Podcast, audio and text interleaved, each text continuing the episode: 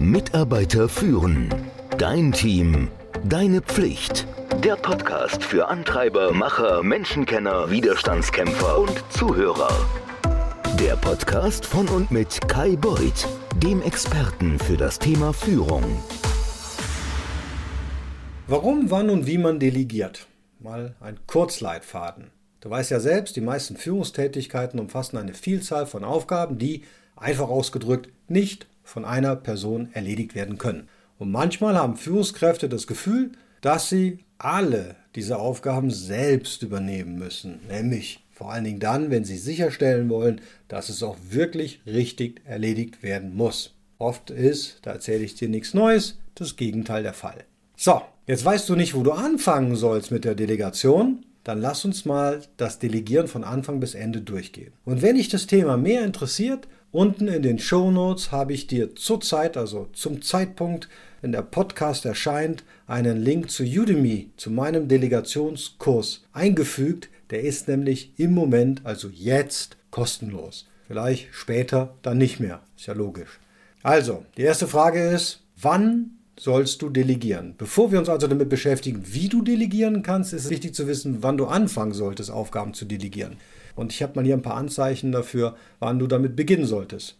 Erst und einfachst ist, du hast einfach keine Zeit mehr, alle Aufgaben zu erledigen. Oder jemand anderes kann es besser als du. Oder du möchtest ein Teammitglied, einer deiner Mitarbeiter, möchtest du entwickeln, der soll mal was Neues machen, was anderes machen. Oder neue Prioritäten tauchen auf, die für dich wichtiger sind und du musst dich einfach refokussieren. So, der erste Schritt dann der Delegation ist, mach mal eine Liste deiner Verantwortlichkeiten. Überleg dir alle Aufgaben und Verantwortlichkeiten, die du täglich, wöchentlich und monatlich zu erledigen hast. Was sind denn deine Aufgaben als Führungskraft? Welche langfristigen Ziele hast du? Und um herauszufinden, wie du delegieren kannst, musst du zuerst mal festlegen, was du denn delegieren willst. Ich würde immer mit der obersten Ebene anfangen, so monatlich und vierteljährliche Ziele. Dinge, die du da erreichen möchtest. Und dann unterteilst du diese großen Ziele in immer kleinere Schritte, indem du tägliche und wöchentliche Aufgaben auflistest, die zum Erreichen nämlich genau dieser größeren Ziele, also deiner größeren Ziele, notwendig sind. Und dann listest du die Aufgaben auf, die du häufig, täglich oder wöchentlich erledigst. Dazu gehören zum Beispiel das, du erstellst einen Bericht, du machst eine Terminplanung, du beantwortest E-Mails, du führst Mitarbeiter-Meetings durch, Telcos, Meetings, was weiß ich. Schon alleine diese Übung kann dir sehr helfen, mal einen Überblick darüber zu verschaffen, wie sich deine Arbeit über den Tag oder über die Woche verteilt. Das ist aber nur der erste Schritt. Ja, jetzt hast du also diese umfassende Liste aller Aufgaben und auch Zuständigkeiten und jetzt musst du entscheiden, was denn delegiert werden kann und vor allen Dingen auch sollte.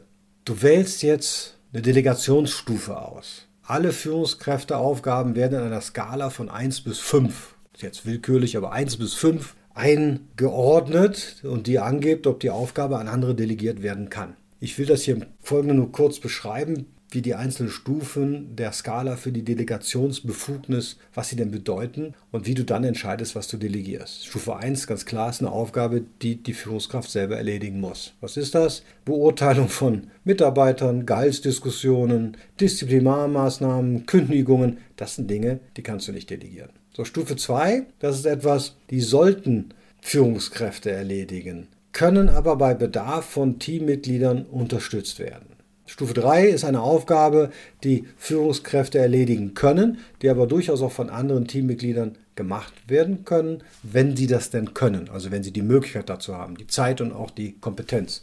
Stufe 4 ist eine Aufgabe, die dein Team, deine Mitarbeiter erledigen sollten, das heißt an sie delegiert werden sollte, aber du als Führungskraft kannst im Notfall helfen. Und Stufe 5 ist eine Aufgabe, die Mitarbeiter erledigen müssen. So, und dann gehst du deine Aufgabenliste durch und ordnest jetzt jeder Aufgabe eine Delegationsstufe von 1 bis 5 zu und dann kannst du entscheiden, was du delegieren willst.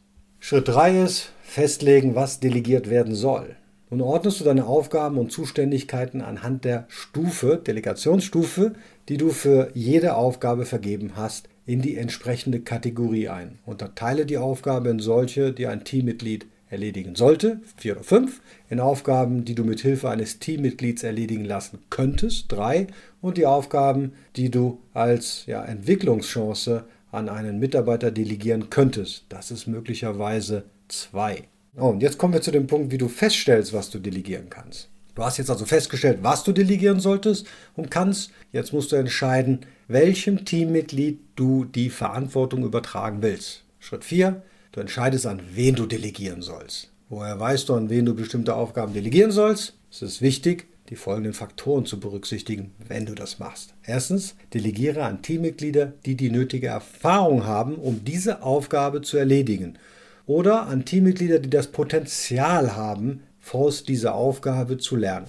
Auch andere Faktoren können eine Rolle dabei spielen, wer am besten geeignet ist. Manchmal müssen auch die persönliche Einstellung, die Persönlichkeit und die Eignung deines Mitarbeiters berücksichtigt werden. Du musst auch das Arbeitspensum deiner einzelnen Mitarbeiter berücksichtigen. Wer hat denn überhaupt Zeit, zusätzlich Aufgaben zu übernehmen? Vermeide es immer, das macht man sehr gerne, das kennst du ja, ne? wer es kann, wird bestraft, muss es immer wieder machen. Vermeide es immer an die wirklich besten und fähigsten oder immer an die gleiche Person im Team zu delegieren. Das führt nämlich zu einer einseitigen Arbeitsbelastung.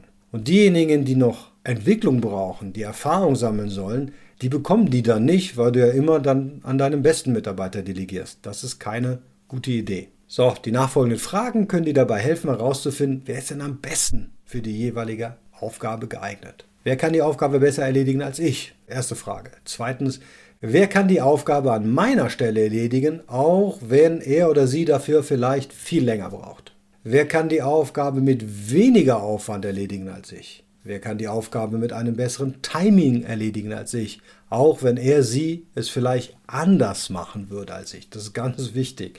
Sobald du herausgefunden hast, was du delegieren willst und an wen, kannst du dann mit deinen Teammitgliedern über das Delegieren von Aufgaben sprechen. Und diese Diskussion ist dann der Startschuss für eine Beziehung zwischen dir und deinem Mitarbeiter, in der es ums Delegieren geht. Das Thema wird in der Schulung wirklich ganz intensiv behandelt, weil also hier wird quasi der Grundstein für den Erfolg der Delegation gelegt. Wenn du das dann alles gemacht hast, dann kannst du dich zurücklehnen und die Vorteile der Delegation genießen. Nachdem du also nun gelernt hast, warum du delegieren solltest, wann du delegieren solltest, wie du delegieren solltest, wirst du bei neuen Aufgaben immer mehr Gelegenheiten zum Delegieren wahrnehmen. Diese Gelegenheiten helfen dir, das Vertrauen deiner Mitarbeiter und Mitarbeiterinnen zu gewinnen, weil du ihnen natürlich auch bei der beruflichen Weiterentwicklung hilfst. So profitiert dein Unternehmen langfristig, weil die werden ja alle schlauer und die vertrauen dir auch mehr und das Arbeiten wird tatsächlich auch besser. Autonomie ist wirklich eine ganz wichtige Essenz in einem Team, um von einem normalen, mittelmäßigen Team zu einem High-Performing-Team zu kommen. Allerdings, wirklich, delegieren ist nicht immer einfach, aber mit ein bisschen Übung und wenn du die oberen Schritte befolgst, dann kannst du einfach mehr erreichen. Du hast nicht nur mehr Zeit, sondern du zeigst auch, dass du deinen Mitarbeitern vertraust, indem du sie befähigst und indem du sie förderst in ihrer Entwicklung. Außerdem zeigt es deinem Team, dass ihre Arbeit wichtig ist, sinnvoll und ist auch entscheidend für den Erfolg aller und natürlich der Firma. Am wichtigsten, so finde ich, ist jedoch, dass du deine Mitarbeiter dazu anleitest, selbstständig zukünftige Führungskräfte zu werden. Und das ist doch wirklich super. Also, mag nochmal darauf hinweisen, Unten in den Show Notes ist ein Freebie-Link zu einem kostenlosen, glaube ich, fast zweistündigen Udemy-Kurs zur Delegation. Und wie immer freue ich mich über Feedback, über eine Bewertung, wo auch immer du Podcasts bewertest. Und wenn du regelmäßig Nachrichten von mir hören möchtest, wie schon mehrere hundert Menschen, Führungskräfte, dann einfach meinen Newsletter abonnieren. Der kommt dann jede Woche Freitag mit einem knackigen Tipp fürs Wochenende in deine Inbox. Dir ein schönes Wochenende und einen schönen Wochenstart. Ciao. Mitarbeiter führen. Dein Team. Deine Pflicht. Der Podcast für Antreiber, Macher, Menschenkenner, Widerstandskämpfer und Zuhörer. Der Podcast von und mit Kai Beuth, dem Experten für das Thema Führung.